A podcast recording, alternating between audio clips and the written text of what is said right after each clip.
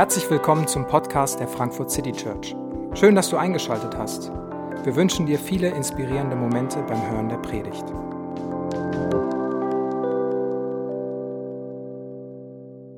Hallo, guten Morgen. Mein Name ist David, ich bin Pastor hier und äh, wenn du mich gefragt hättest, was ich erreichen will, als ich so vielleicht fünf, sechs Jahre alt gewesen wäre, dann wäre meine Antwort ganz klar gewesen, Bauer.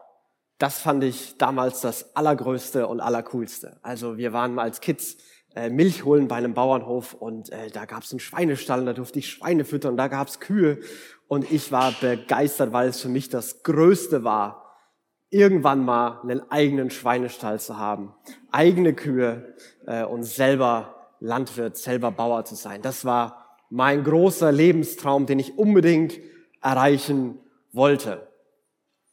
Und ich finde das spannend, wenn man, wenn man Kinder fragt. Und ich weiß nicht, was ich, was du gesagt hättest, wenn ich dich fragen würde, als du vier, fünf, sechs Jahre alt gewesen wärst. Baggerfahrer, äh, Müllmann, weil es so cool ist, auf diesen fahrenden Wagen drauf zu springen und zu fahren. Das äh, fand ich auch immer richtig gut. Oder Prinzessin vielleicht direkt einmal in die obere Kategorie vorstoßen. Oder äh, Tierärztin, Kindergärtnerin, was weiß ich, keine Ahnung, was du dir vorgestellt hast, erträumt hast und werden wolltest. Ob Cowboy oder Superheld, ich weiß es nicht.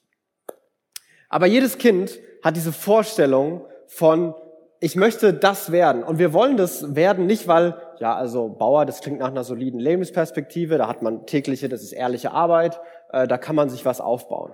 Sondern warum will man das werden? Ja, weil es das Größte ist. Weil es nichts, aber auch gar nichts auf der Welt gibt, was besser ist als das. Das Ding zumindest denkt man in dem Moment. Irgendwann wird man älter und die Träume verändern sich und äh, aus Bauer wurde bei mir dann Fußballprofi. Vielleicht ist das auch so eine äh, normale Karriere für den einen oder anderen Herrn hier gewesen. Ähm, ist äh, offensichtlich nichts geworden, hat nicht ganz gereicht äh, vom äh, Talent und Fähigkeiten. Ähm, und man, man wandelt sich, aber immer noch, die, die Dinge, die man vornimmt, warum will man die werden? Ja, warum wollte ich Fußballprofi werden? Ja, weil es immer noch, weil man das Gefühl das ist das Größte überhaupt.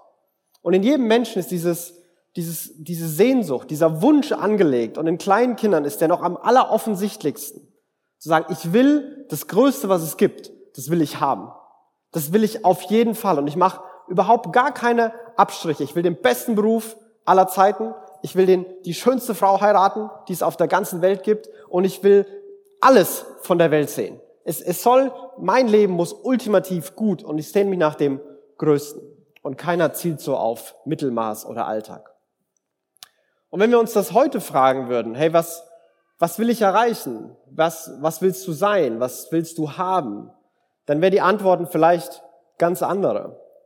Vielleicht haben manche von uns aufgehört, diese, diese großen Spinnereien, diese albernen Träume vor sich herzutragen, weil wir viel zu oft erlebt haben, dass so viele Dinge uns enttäuscht haben, die wir haben wollten und dann am Ende nicht getragen haben wenn ich erstmal in der Schule bin, dann fängt's Leben an. Wenn ich erstmal Führerschein habe und selber wohin fahren kann, dann fängt's Leben an. Wenn ich erstmal ausgezogen bin, wenn ich mein eigenes Geld verdiene, wenn ich einen Partner habe, wenn ich Kinder habe, wenn die Kinder wieder aus dem Haus sind, keine Ahnung, wo die, wo die Grenzen sind. Aber es gibt diese, diese Progression und vielleicht haben wir irgendwo auf dem Weg gemerkt, hey, was soll das denn eigentlich? Vielleicht noch schlimmer. Vielleicht hast du Leuten deine Träume, deine Wünsche gesagt, was du gerne wärst, was du erreichen willst. Und Leute haben einfach nur laut gelacht. Und du, ha, nie im Leben. Und das sitzt immer noch tief. Und du hast einfach gesagt, okay, für mich ist vielleicht nicht mehr als Mittelmaß drin. Und trotzdem erlebe ich, dass diese Sehnsüchte in allen Menschen noch da sind. Unsere Gesellschaft wird von zwei großen Fragen aktuell ganz dominiert und geprägt. Und die ist zum einen diese ständige Suche, diese ständige Sehne nach mehr, ich brauche was Neues, was Größeres, was Schöneres, was Besseres, was Entspannteres. Ich brauche noch mehr. Und zum anderen die Kehrseite von dem, die Angst, was zu verpassen. Was ist, wenn ich was übersehe? Was ist, wenn ich verpasse? Was ist, wenn ich jetzt hier zusage und dann sich eine Möglichkeit auftut, die viel besser ist? Was ist, wenn ich mich auf den Partner festlege und dann kommt jemand, der viel besser ist? Und es gibt diese Angst immer noch. Und manche sind noch begeistert von ihren großen Träumen und andere sind frustriert und, und bitter und zynisch und manche sind irgendwo dazwischen. Warum sind wir so begeistert? Ja, weil eine Sehnsucht in uns ist. Und warum sind wir so frustriert? Warum ist uns das nicht einfach egal?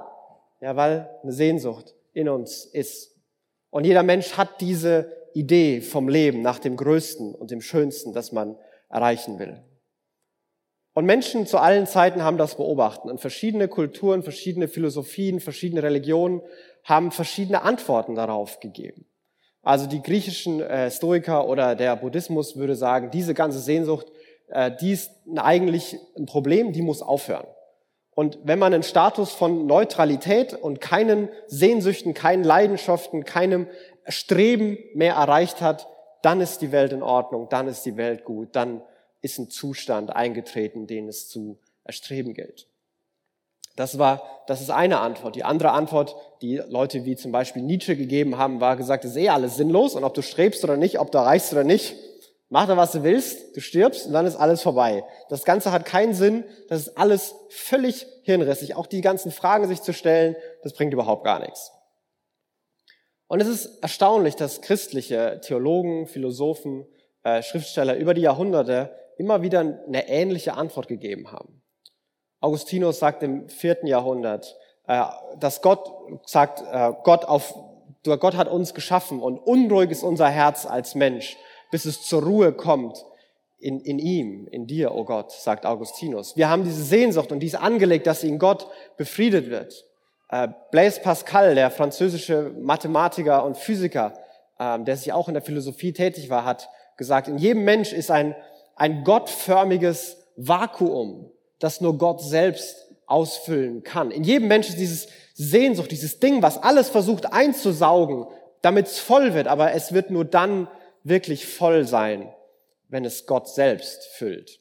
Oder im 20. Jahrhundert C.S. Lewis hat gesagt, wenn wir ähm, in dieser Welt nichts finden, was uns ultimativ erfüllt, dann sind wir vielleicht für eine Welt geschaffen oder für etwas geschaffen, was es nicht hier in dieser Welt zu finden gibt.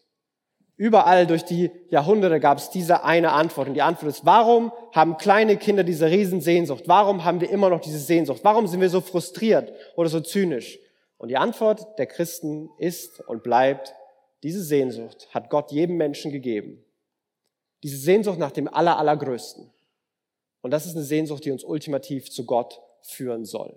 So hat sich Gott die Welt gedacht. So hat Gott die Welt angelegt und versucht zu stricken. Und dann ist natürlich die Frage, okay, wenn das die christliche Antwort ist und die Christen recht haben, ja, warum erlebt man denn dann so viel Schmerz und Leid und Frust und Krieg und all das? Und wieso ist denn so wenig von dieser Fülle und dieser Freude und diesem Frieden und diesem diesem, dieser Sehnsucht, warum ist denn so viel noch offen und unerfüllt? Und die Antwort war auch immer die gleiche. Und zwar gibt es einen Begriff, der nennt sich Sünde. Und Sünde ist das Problem. Sünde wird all das genannt, was Freude stiehlt und ultimativ zum Tod führt. Und das ist ein großes Prinzip, das aber im Kleinen sichtbar wird. Im Kleinen wird es sichtbar, dass man, wenn man geizig ist oder gierig ist oder andere hasst und verleumdet, ähm, wenn man untreu oder gewaltsam ist, dass das Freude stiehlt. Anderen und ultimativ auch einem selbst. Und der Kern von all dem ist, Sünde bedeutet, dass diese Selbstzentrierung und ein eigener Egoismus, das ist das eigentliche Problem. Das ist der Kern von Sünde, der Kern von dem, warum unsere Sehnsucht nicht erfüllt wird. Und finde ich, kann ich zustimmen. Das Problem ist wirklich, dass all die Leute um mich nicht machen, was ich will. Also ich finde das ein großes Problem. Wenn die mal endlich machen würden, was ich ihnen sage, wenn man auf mich hören würde, dann wäre das alles kein Problem. Dann wäre die Welt super. Und das Problem ist, dass wir alle das denken. Egoismus ist nämlich überall ganz schrecklich, außer bei uns selbst. Da finden wir super, weil wir haben es ja wirklich verstanden und wir haben nun mal wirklich das Bedürfnis und das ist ebenso. Aber weil wir alle so sind, haben wir alle diese Probleme und überall gibt es diese offenen Fragen und Sehnsüchte. Aber die Bibel würde sogar noch einen Schritt weiter gehen. Und, die, und christliche Theologen sind es auch gegangen. Sünde bedeutet nämlich auch, sich mit etwas anderem zufrieden zu geben, als mit Gott selbst. C.S. Lewis hat es mal so formuliert. Wenn wir die schamlosen Versprechen auf Belohnung und die atemberaubende Art der Belohnung in den Evangelien bedenken, dann scheint es eher so zu sein, dass unser Herr unsere Wünsche nicht als zu stark, sondern als zu schwach empfindet. Wir halbherzigen Geschöpfe albern herum mit Trinken und Sex und Ehrgeiz, während uns unbegrenzte Freude angeboten wird. Wie ein unwissendes Kind, das weiter Matschpuddings in einem Slum backen will, weil es sich nicht vorstellen kann, was das Angebot bedeutet, einen Urlaub am Strand zu verbringen. Wir sind viel zu schnell zufrieden. Das ist Lewis äh, und mit diesem anschaulichen Bild versucht er das zu illustrieren. Wir sind viel zu schnell zufrieden. Wir suchen Dinge und wir suchen in Dingen Erfüllung und, und albern herum, sagt er hier. Es ist wie mit Matschpudding in einem Slum, Slum spielen, wenn einer kommt und sagt, hey, möchtest du mit an den Strand? So weißer Sandstrand, Sonne, leise Meeresbrise. Das, das ist wirklich. Willst du mitkommen? Nein! Mein Slum und mein Matsch, super. Das ist ein Bild, das Louis aufmacht ähm, für die Idee, die Menschen haben, wenn sie sich auf sich selber zentrieren und Gott rausdrücken. Aber diese Sehnsucht, diese, diese große Idee, dass man das Allergrößte haben will, die hat Menschen schon immer geprägt. Und Jesus selbst war sich mit dem ausgesetzt, dass Menschen diese Sehnsucht hatten. Und Jesus hat ganz, ganz viel dafür getan, um, um die wieder zu wecken und groß zu machen in Leuten. Also bevor wir die, die Geschichten, bevor wir diesen, bevor diesem Text, den wir gerade gehört haben, sind, dass Jesus todkranke Menschen heilt dass Jesus zu Ausgegrenzten geht und die Gesellschaft wieder herstellt, dass Jesus einem Vater seine Tochter zurückgibt, die gestorben war, und einer Mutter ihren Sohn zurückgibt, der gestorben war. Und es sind diese Momente, wo Leute ihn sehen und beginnen zu, zu hoffen und zu träumen und zu glauben. Und Jesus ist mit dieser großen, großen Erwartungshaltung konfrontiert und er spürt diese Sehnsüchte. Und dann beginnt er seinen Jüngern einen Weg aufzuzeigen, wie der Weg dahin führen kann. Und dieser Weg, äh, der ist völlig unerwartet und er ist ganz anders, als wir glauben. Das ist die Frage im Raum. Wie kommen wir zu diesem Größten? Und Jesus beginnt seinen Jüngern Folgendes zu sagen. Als Jesus sich einmal zum Gebet zurückgezogen hatte und nur seine Jünger bei ihm waren, fragte er sie, für wen halten mich die Leute? Die einen halten dich für Johannes den Täufer, antworten sie. Die anderen halten dich für Elia. Und wieder andere sahen einen der alten Propheten, sei auferstanden. Am Anfang stellt Jesus die Frage, hey, wer bin ich eigentlich? Und Leute haben sich gesagt, Moment mal, Jesus, das mit der Sehnsucht, die du uns gegeben hast, das würden wir gern erfüllt haben und verstanden haben. ja, ja, ich weiß. Wer bin ich denn? Was sagen denn Leute, wer ich bin? Und sie zitieren, was andere Leute über Jesus gesagt haben. Er ist einer der größten religiösen Propheten, der großen religiösen Figuren ähm, der Geschichte Israels, von Johannes über Elia oder irgendeiner der anderen Propheten, der zurückgekommen ist. Und Jesus lenkt den Fokus bewusst weg von den Leuten an sich und lenkt den Fokus auf sich. Und er will hier einen, einen ersten Schritt mit seinen Jüngern gehen, einen ersten Schritt mit jedem von uns gehen. Finde heraus, wer Jesus ist. Das ist die allererste Frage, die Jesus hier in den Raum stellt. Wer bin ich eigentlich? Finde heraus, wer ich bin. Was denken denn Leute, wer ich sein könnte? Und dann wird er spezieller und fragt ganz persönlich die Jünger. Und ihr, fragte er, für wen haltet ihr mich? Petrus antwortete, für den von Gott gesandten Messias. Und auch Jesus schärfte ihn mit allem Nachdruck ein, niemand etwas davon zu sagen. Jesus wendet sich Petrus zu, einem der Jünger, dem der auch oft der Sprecher der ganzen Jüngerschaft war, und fragt ihn, hey, du, was denkst du eigentlich, wer ich bin? Und Petrus gibt diese simple Antwort, die aber ganz, ganz tief aufgeladen ist. Du bist der von Gott gesandte Messias. Und die Vorstellung von Messias, dieser Retterfigur, dieser Lebens, überlebensgroßen Persönlichkeit, die alles in Ordnung bringen wird. Ein, ein Messias, manchmal taucht der Begriff bei uns auch noch auf, war ganz konkret für Leute damals. Es bedeutet, dass es endlich bei all den schlechten und schlimmen Königen und Statthaltern und Kaisern und Herrschern endlich mal einen geben wird, der sich nicht nur um sich selbst dreht, der nicht nur mit Brutalität regiert, sondern der das Gute und das Wohl der anderen im Blick hat. Es ist die Sehnsucht, dass endlich wieder Leute da sind, die es gut meinen. Es ist die Sehnsucht, dass jemand, der wird die Hoffnung bringen und er wird Frieden und Freiheit bringen. Er wird endlich ein, ein Volk, das, das vergessen, das unterdrückt ist, das übersehen ist, das leidet und beladen ist, wird er endlich wieder in die Freiheit führen, endlich wieder Fülle und Frieden ins Leben zurückbringen. Ultimativ ist der Messias der, der das Volk der Menschen in die Gegenwart Gottes bringen wird. Und das ist vielleicht der größte Erwartung, die an den Messias geknüpft war. Und die ist daran geknüpft, weil Leute ein Bild von Gott vor Augen hatten, das diese Erwartung rechtfertigt. Und wenn wir uns mal vor Augen führen, was die Bibel darüber sagt, wer Gott ist und was das bedeuten kann, da zu sein. Gott ist unendlich groß und mächtig und stark. Das heißt, er ist, er ist spektakulär und atemberaubend da zu sein. Aber gleichzeitig ist er gütig und liebevoll und barmherzig. Das heißt, er ist, es ist sicher, bei ihm zu sein. Da ist Sicherheit. Und da ist gleichzeitig Annahme und Wertschätzung. Er ist Licht. Das heißt, es gibt keine Kälte, keine Dunkelheit, keine Verwirrung. Es gibt nur Wahrheit und Klarheit, keine Intrigen und keine Lügen mehr. Er ist selbst Ruhe in sich und er ist der absolute Frieden. Das heißt, es gibt keine Überforderung und keinen Stress. Er ist die Freude in Person und alles Leid und alle Tränen und aller Schmerz, der wird nicht mehr sein. Er ist perfekte Gemeinschaft in sich und keiner wird mehr alleine, einsam oder übersehen sein. Und wenn es diese Vorstellung von Gott gibt und wenn Gott wirklich so ist, dann ist es das Größte, in seiner Gegenwart zu sein. Dann könnte dieser Gott, wenn er so ist, dann könnte er vielleicht wirklich der sein, der die Lücke in unseren Herzen füllen kann, der, bei dem die Sehnsucht an eine Erfüllung kommen kann, wo, bei dem das immer mehr, immer mehr, immer mehr beenden kann und man sagen kann, ey, ich habe gefunden, wonach ich suche. Ich bin angekommen. Vielleicht ist er das. Und diese Erwartung hatten die Jünger. Diese Erwartung kommuniziert Petrus mit dem, was er hier sagt. Und Jesus antwortet ihm, finde ich, auf eine ganz bizarre Weise. Er gibt ihm recht. Ja, ich bin der. Ich bin der gute Herrscher. Ich bin der, der Frieden bringt. Ich bin der, der in die Gegenwart Gottes zurückführt. Aber sag's keinem. Das ist geheim. Ich so, was? Wieso ist das denn geheim? Das ist doch eine gute Nachricht. Das müssen doch alle hören.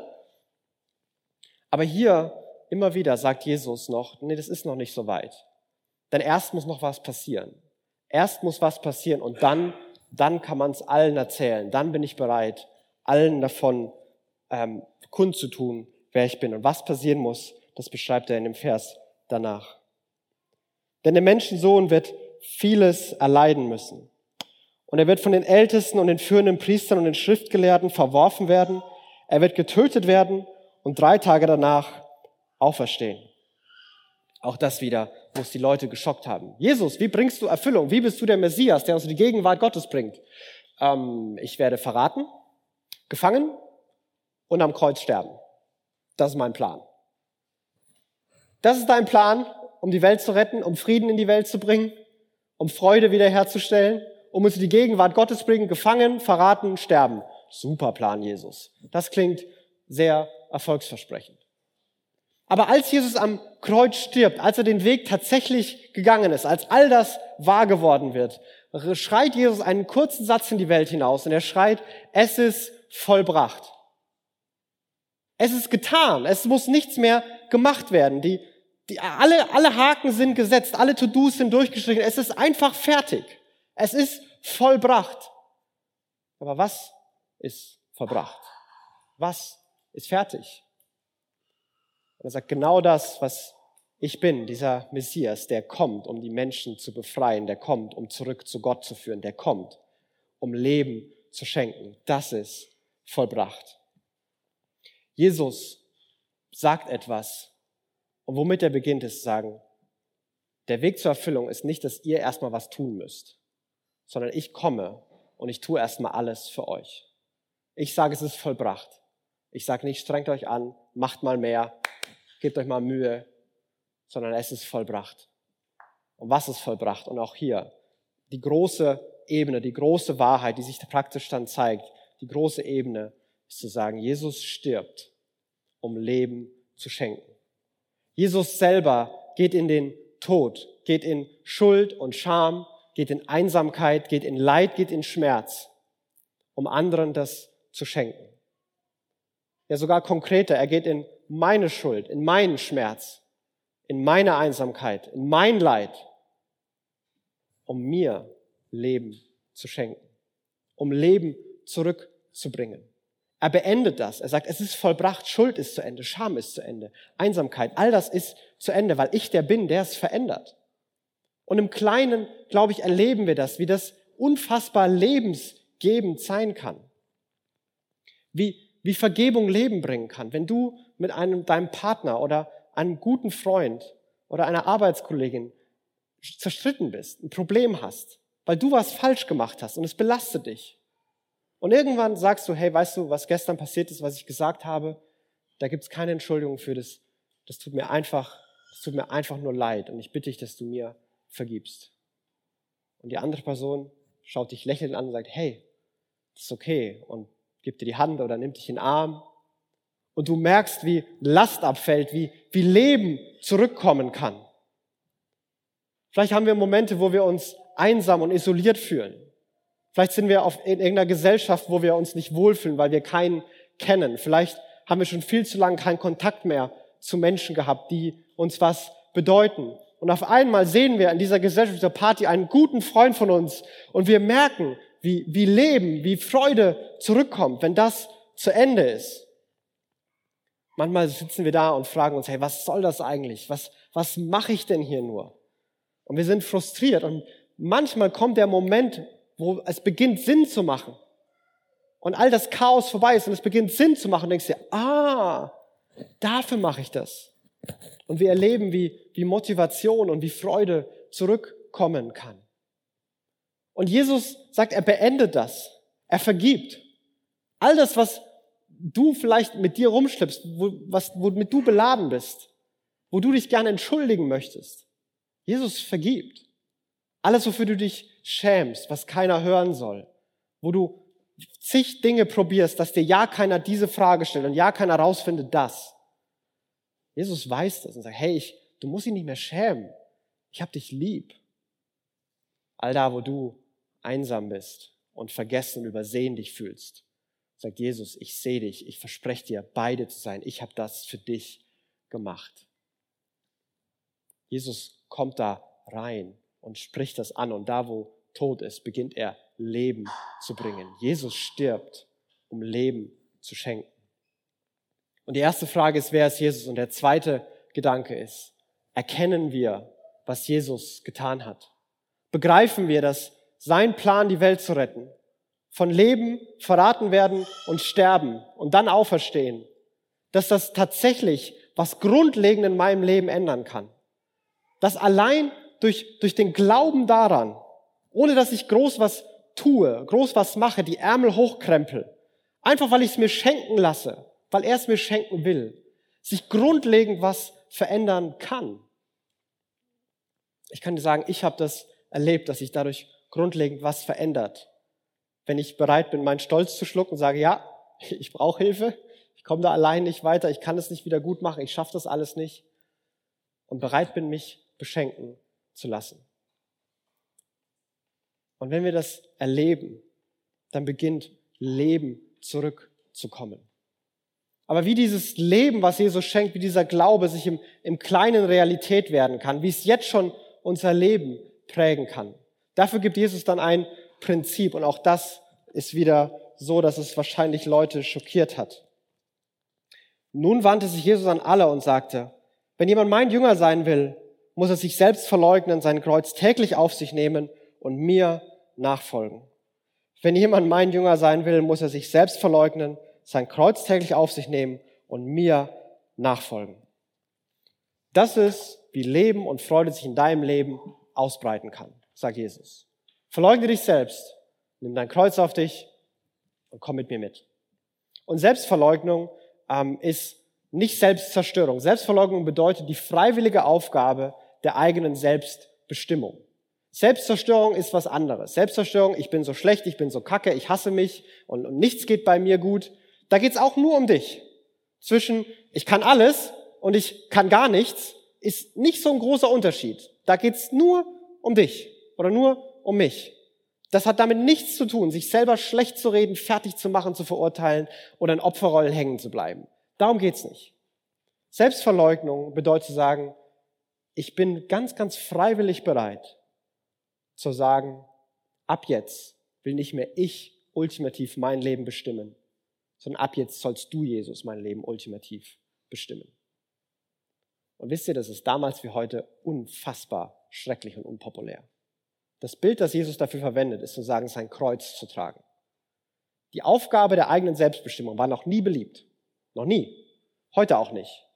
Jesus sagt, wisst ihr, wie das ist? Das ist wie wenn man so ein Kreuz nimmt, das ist erstens sackschwer und zweitens geht man zu seiner eigentlichen Kreuzigung. Das ist vielleicht das eigentliche Problem, dass man gleich stirbt. Keine Rechte mehr, man geht dahin, wo andere einen hinführen. Das ist eine schreckliche Vorstellung. Aber Jesus scheint zu behaupten, dass darin der Schlüssel zu Leben und zu Freude im Alltag ist. Und er, er erweitert es aus, wenn er sagt, denn wer sein Leben retten will, der wird es verlieren. Wer aber sein Leben um meinetwillen verliert, der wird es retten. Jesus sagt hier, Selbstverwirklichung führt zu Verlust und nicht zu Gewinn. Selbstverwirklichung führt zu Verlust, nicht zu Gewinn. Wer, wer festhalten will, der wird verlieren. Aber wer loslässt, der wird haben. Dieses große Prinzip macht Jesus auf und hat wieder im Alltag Dinge versteckt, die uns das glauben lassen sollen. Allein das Bild von retten will, festhalten, das ist, das ist krampfhaft. Das ist, man muss, man muss zwingend an was festhalten. Das klingt schon nach Stress. Das klingt schon danach. Das ist nicht eine besonders einladende Haltung. Das sieht schon angespannt aus. Und wir erleben das. Versuch mal Liebe zu erzwingen. Und du wirst sehen, dass der andere vor dir wegrennt, wie er nur schnell wegrennen kann. Versuch mit gewaltig in Vordergrund zu denken und Anerkennung zu haben. Hier bin ich, schau mich an, ich kann was, guck auf mich. Und alle werden sich abwenden und denken, was ist das denn für ein Spinner? Versuch dein Leben möglichst sicher zu machen, indem du dir die vierte Alarmanlage baust und die, die fünfte Software, die alles äh, überwacht, reinbaust. Und du wirst immer in diesem Muster sein, das habe ich noch vergessen. Da könnte noch was schiefgehen. Hier brauche ich noch einen Knieschoner. Hier fehlt mir noch ein Helm. Und im Alltag könnte ja sowieso das alles schiefgehen. Und im zwanghaften Erreichen von Sicherheit merkst du, wie, wie eine parano paranoide Angst sich breit macht und das Leben bestimmt. Und es gibt viele dieser kleinen Beispiele. Versuch, auf Leute einen guten Eindruck zu machen. Und wenn du dir die ganze Zeit überlegst, wie muss ich verhalten, was muss ich machen, damit ich einen guten Eindruck mache, Leute werden nicht beeindruckt sein. Leute sind beeindruckt, wenn sie, dann sagen sie Sachen wie, hey, der ist, der ist einfach authentisch, das finde ich gut. Ja, der macht sich keine Gedanken, wer er ist, der ist einfach so, wie er ist, wie sie ist. Und Jesus hat überall im, im Alltag diese, diese, diese Andeutungen versteckt, die zeigen sollen, das ist wirklich so. Loslassen ist wirklich Gewinn. Krampfhaft festhalten und zwingen führt tatsächlich zu Verlust. Das bedeutet, dass wir etwas verlieren. Der Fokus auf Jesus, das behauptet ihr, wer es um meinetwillen verliert, der Fokus um Jesus, der lässt mich einerseits loslassen und zweite Seite, und auf der anderen Seite bekomme ich etwas und hab Gewinn. Denn loslassen ist vielleicht das Schwerste auf der Welt. Wenn ich das bisschen, was ich habe, auch noch loslassen soll, dann habe ich ja gar nichts mehr. Also ein bisschen ist doch besser als gar nichts. Aber Jesus sagt, lass los. Mach die Hand auf. Denn nur wenn du das bisschen, was du hast, loslässt, dann ist deine Hand offen, damit ich dir was anderes geben kann. Und du was anderes tragen kannst und bekommen kannst. Jesus, wer ist Jesus? Was hat Jesus für uns getan. Und dann der letzte Schritt sagen, richte dein Leben, richte deinen Fokus auf Jesus aus. Wer bin ich? Was habe ich für dich getan? Folge mir. Diese Idee scheint Jesus zu haben. Und er endet mit einer wirklich brutalen Frage. Was nützt es einem Menschen, die ganze Welt zu gewinnen, wenn er dabei sich selbst ins Verderben stürzt und unheilbaren Schaden nimmt? Was nützt es einem Menschen, die ganze Welt zu gewinnen, wenn er sich dabei selbst verliert. Und manchmal sind solche Fragen für mich herausfordernd, aber wirklich gut. Was will ich eigentlich? Womit beschäftige ich mich eigentlich? Und manchmal merke ich, dass die Dinge, die heute mir den Kopf zerbrechen, dass die schon in einer Woche keine Sau mehr interessieren. Und wenn ich weiterdenke, was ist in einem Jahr wichtig, was ich jetzt mache? Was ist in zehn Jahren wichtig? Was ist in 30 Jahren wichtig? Und was ist wichtig, wenn ich eines Tages in so einem Sarg in die Erde komme? Was zählt dann wirklich? Was habe ich dann noch davon? Und es ist brutal, weil ich merke, mit wie viel Unsinn ich mein Leben voll mache. Mit wie vielen Dingen, die mir nicht Freude bringen, sondern Freude stehlen. Die mich einfach nur stressen und überfordern. Die versprechen, hier, mach, was ich sage, und dann wirst du glücklich. Und ich bin einfach nur überfordert. Und die Antwort, die ich dann bekomme, ist, ja, ja, du hast ja auch nicht richtig gemacht, du musst ja auch noch mehr machen. Das funktioniert nicht. Und Jesus sagt dieses Prinzip. Ich bin der, der das Loch in deinem Herzen füllen kann. Ich habe alles getan, was du brauchst. Du darfst es dir schenken lassen. Und damit es Realität wird, lass los, glaube mir und richte dein, dein Leben auf mich aus. Und Jesus selbst mit seinem Leben beweist, dass das wahr ist. Und er gibt uns Gründe, ihm zu vertrauen und Gründe zu glauben. Denn das, was Jesus gesagt hat, dass es ein Leben geben wird, das hat er wirklich getan. Jesus hat sein, sein Leib am Kreuz, ist sein Leib gebrochen worden. Für dich und mich. Er hat alle Schuld, alle Scham auf sich genommen. Das ist gebrochen. Das ist zerrissen. Das hat er beseitigt. Über deinem Leben kann stehen, du bist frei, dir ist vergeben, ich sehe dich, du bist geliebt. Und er hat sein, sein Blut für uns vergossen. Er hat gesagt, das ist das Blut, das einen neuen Bund, eine neue Zeit einläutet, die nicht mehr auf Forderungen basiert, sondern ein Bund basiert auf Versprechen. Und ich verspreche euch, dass ich bei euch bin, dass ich mich um euch sorge, dass die Wahrheit euch wirklich frei machen wird, dass meine, meine Worte eure Freude vollkommen machen werden, dass ich euch nie mehr alleine lassen werde, nicht mal im Grab, sondern ihr werdet auferstehen und ewig leben. Das verspreche ich. Und ich so ernst meine ich, dass ich mein Blut dafür gebe. Und deswegen wollen wir gleich Abendmahl feiern, um uns das vor Augen zu führen, dass Jesus sein Leben gegeben hat für uns. Dass das, was er sagt, dass er das lebt. Und dass er eine Perspektive aufmacht, wo vielleicht unsere Seele endlich ankommen kann. Wer ist Jesus? Wer ist Jesus für dich? Was hat Jesus getan? Was hat es mit dir zu tun? Und willst du dein Leben auf Jesus ausrichten und deinen Fokus auf ihn setzen? Ich möchte beten. Jesus, ich bitte dich, dass du, ähm, wie du den Leuten damals versucht hast vor Augen zu führen, ähm, wer du bist und was du getan hast. So bitte ich, dass du das uns heute hier vor Augen führst, dass wir sehen, wer du bist, dass wir mal den Blick von uns auf dich bekommen. Gott, manche von uns haben dich noch nie gesehen. Manche von uns haben vergessen, wer du bist. Und wir beten, dass wir die Perspektive zurück auf dich kriegen. Wir bitten, dass wir nicht nur mit dem Kopf, sondern mit dem Herz verstehen, was du für uns getan hast. Dass dein Tod am Kreuz, dass dein Leben unsere Freiheit, unseren Frieden und unser Leben bedeutet. Du siehst, wo wir auch da es noch nie gesehen haben oder vergessen haben und zurückgefallen sind in Beweisen und Leisten und Selbstverurteilung. Und ich bete, dass du uns rausholst. Und ich bitte dich, dass du uns den Glauben schenkst, den Mut machst, wirklich loszulassen. All die eigenen Ambitionen, die eigenen Vorstellungen, die wir haben. Überall da, wo wir uns selbst verwirklichen wollen. Und dass wir beginnen, ein Leben zu leben, das in deine Fußstapfen tritt, das sich auf dich ausrichtet und dir folgt.